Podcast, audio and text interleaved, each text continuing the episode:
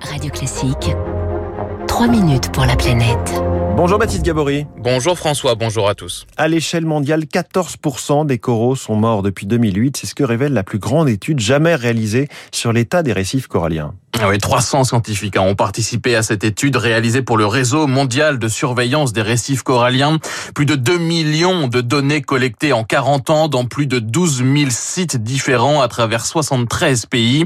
Et alors que les coraux étaient stables avant 1998, leur disparition euh, s'accélère depuis. Serge Plane est un des co-auteurs de cette étude, directeur de recherche au CNRS. On a une phase entre 98 et 2010, en gros, où on a une, une grosse perte en 98 et une récupération qui est plutôt bonne. Et ensuite, depuis 2009, là, on est en constante décroissance actuellement et on a perdu euh, à peu près 15% de façon constante des récifs coralliens sur la planète. La courbe ne remonte plus maintenant. Voilà. Ça, le problème, c'est que depuis 2009, en gros, euh, on n'a plus de signes de récupération. En moins de 10 ans, donc, 14% des coraux sont morts, soit près de 12 000 kilomètres carrés. C'est plus que tous les récifs coralliens d'Australie.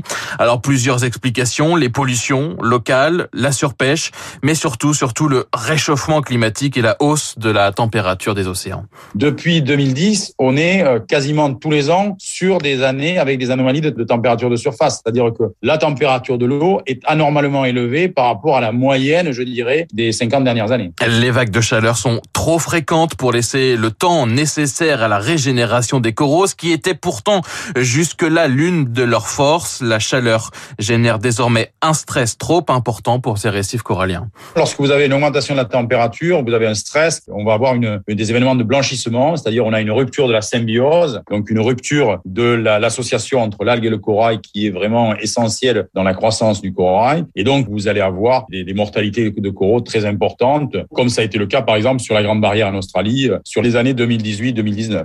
Et c'est très inquiétant hein, puisque les récifs coralliens ne couvrent que 0,2% des fonds océaniques, mais ils abritent un quart des espèces marines dans le monde. Ils sont un habitat crucial des nurseries géantes pour la faune marine. Alors il y a tout de même euh, un motif d'espoir puisque les scientifiques ont relevé que dans l'Est asiatique, donc au large des Philippines, de la Thaïlande et de l'Indonésie, la présence corallienne en 2019 était plus élevée qu'en 1983 lorsque les premières données ont été collectées dans la région, ce qui signifie que les espèces de corail donc dans cette région ont développé une résistance naturelle au réchauffement euh, climatique. Il faut tout faire pour euh, réduire le stress infligé euh, aux coraux. C'est une des pistes de travail donc pour essayer de régénérer les récifs coralliens dans le monde. Il y a deux stratégies. L'une, c'est effectivement diminuer ou limiter au plus possible tous les autres stress. C'est tout ce qui est l'aménagement côtier, c'est tout ce qui est le traitement des eaux usées, c'est tout ce qui est le traitement des bassins versants pour finalement ne mettre que le stress actuel climatique sur le récif corallien. L'autre stratégie, c'est d'aider les coraux à se reproduire. Conclusion des auteurs donc de ce rapport, la capacité de régénération des coraux semble intacte à condition hein, de limiter de toute urgence, notamment les émissions